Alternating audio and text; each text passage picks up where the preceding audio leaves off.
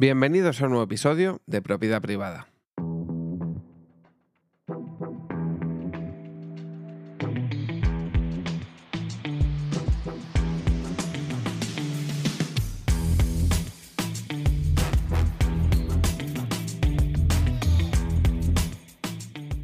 Nuevo tema de Don Omar y aquí estoy yo para eh, sacar otro capítulo de este podcast donde hablo de la música de este artista. Eh, es el único artista que me permito hablar de él en este, en este podcast. Bueno, el único. Generalmente, eh, como ya sabréis, los que me venís escuchando más a menudo, suelo comentar todo lo que hace, todas las canciones que va lanzando y demás, porque es un artista que no saca canciones muy de vez en cuando.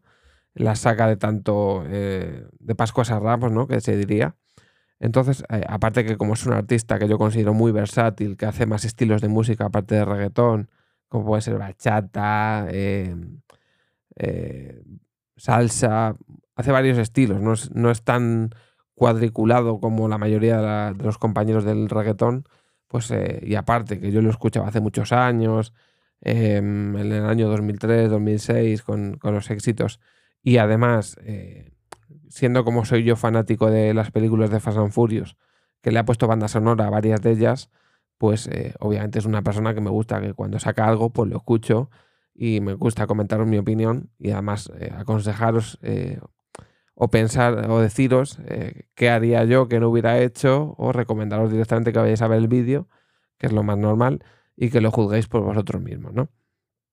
Pues bien, el día 3 de noviembre estrenaba Sandunga junto con Wisin y Yandel todo ello producido por eh, Looney Tunes, ¿vale? Eh, Wisin y Yandel son un dúo de reggaetón, para quien no los conozca, de los más conocidos de la industria. Eh, también son de la misma época que Don Omar.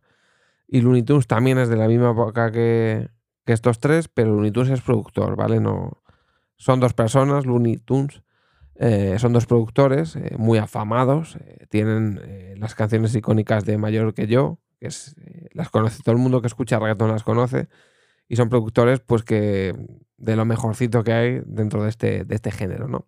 Entonces es verdad que se, esperaba algo grande, además es una canción que han retrasado hasta tres semanas, hasta este 3 de noviembre, porque se iba a haber lanzado la segunda semana de octubre, creo, o la tercera, eh, y no ha sido hasta este jueves pasado que se lanzó.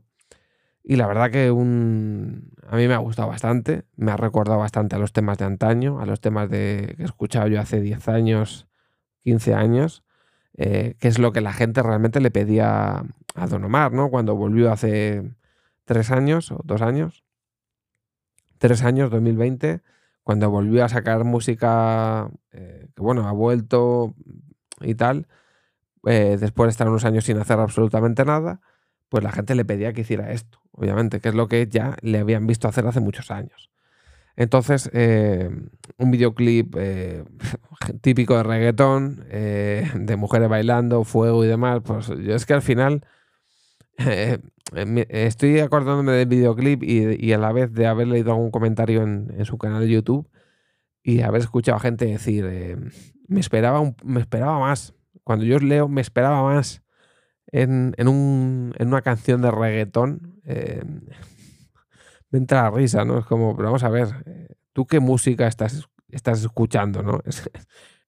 Es, sorprendente ver a gente exigir eh, a este tipo de artistas, que yo, yo escucho a Don Omar y sí que es la típica persona a la que creo que se le puede exigir más, porque tiene una cultura musical y, y sobre todo es un tío que sabe cantar y canta muy bien.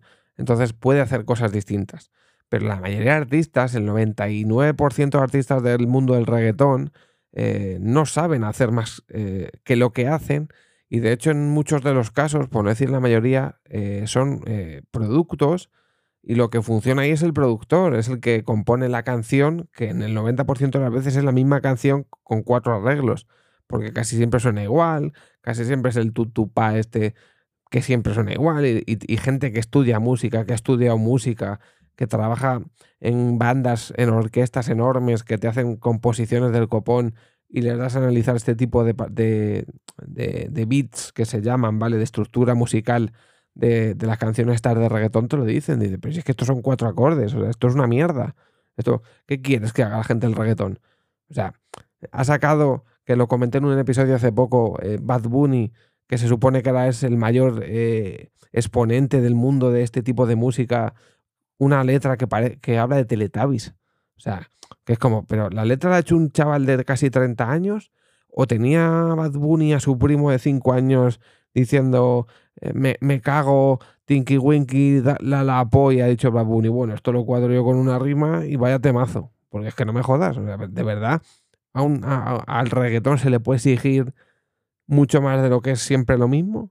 Si es que es siempre lo mismo. Es que a mí me puede gustar mm, mucho Don Omar y me gusta, es la única persona de este tipo de música que me gusta. Porque yo no, soy, no es el tipo de música que suelo escuchar de forma habitual. Pero es que eh, dentro de lo que es Don Omar, de lo versátil que es, de la capacidad de cultura musical que tiene y de las posibilidades que tiene, en muchas de las cosas hace lo mismo que el resto. Pero porque es que tampoco se puede hacer otra cosa. Es lo que demanda la gente.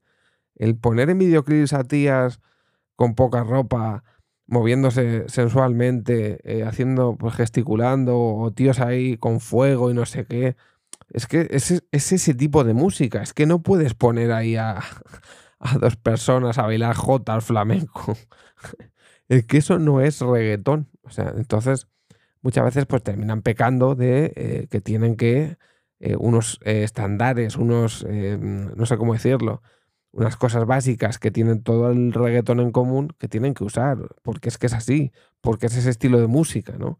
Es como yo que sé, ponerte a escuchar a Isabel Pantoja o a, alguien folclórico y pedirle que te meta ahí un, no sé, un algo que, use bizarrap o que Pues no, no pega, no es ese tipo de música y ya está. Tampoco le puedes pedir a esa Pantoja que se ponga a rapear como Eminem o a cantar como Queen o yo qué sé. Entonces, eh, eh, tenemos que saber también qué es lo que estamos escuchando, tenemos que saber a, dónde se mueve y hasta dónde puede llegar y no, poder, no ponernos aquí a exigir que ahora mismo, eh, yo qué sé, Quevedo que yo siempre he dicho y lo sigo diciendo que es un tío que no sabe cantar, porque no tiene ni la más remota idea de cantar, pues no le vas a poner con Andrea Bocelli, no le vas a poner a cantar una ópera eh, con pues, a un tío que no sabe ni lo que es una partitura con un tío que hace óperas.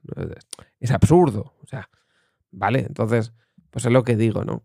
Y volviendo otra vez al tema de la, de la canción, eh, me parece una canción muy bien hecha, cuatro minutos y pico para que entren, y además muy bien compaginada, primero entre uno, luego entre el siguiente, luego entre el tercero, luego hay un trocito donde están Wisin y Andel, que como son pareja artística, pues cantan los dos juntos, y luego al final acaba eh, Don Omar otra vez. Eh, creo que la canción está muy bien, es lo que la gente pedía, creo que es el lanzamiento más potente que ha hecho Don Omar desde que ha vuelto en 2020, en septiembre de 2020. Em, lo ha lanzado con Cream, ¿vale? Con, su marca, de, su, marca su, productora de, discos. Aunque es verdad que lo ha sacado en su canal de YouTube, cosa que cuando lo hace con Sugar Cream no, suele hacer y demás. Pero creo que la canción es bailable, es, eh, no sé, es pegadiza. Eh, son tres personas de, que vienen de una generación de músicos de, pues anterior, como digo, esta gente estaba sacando música en el año 2004, 2005, 2006, o sea, no son los de ahora.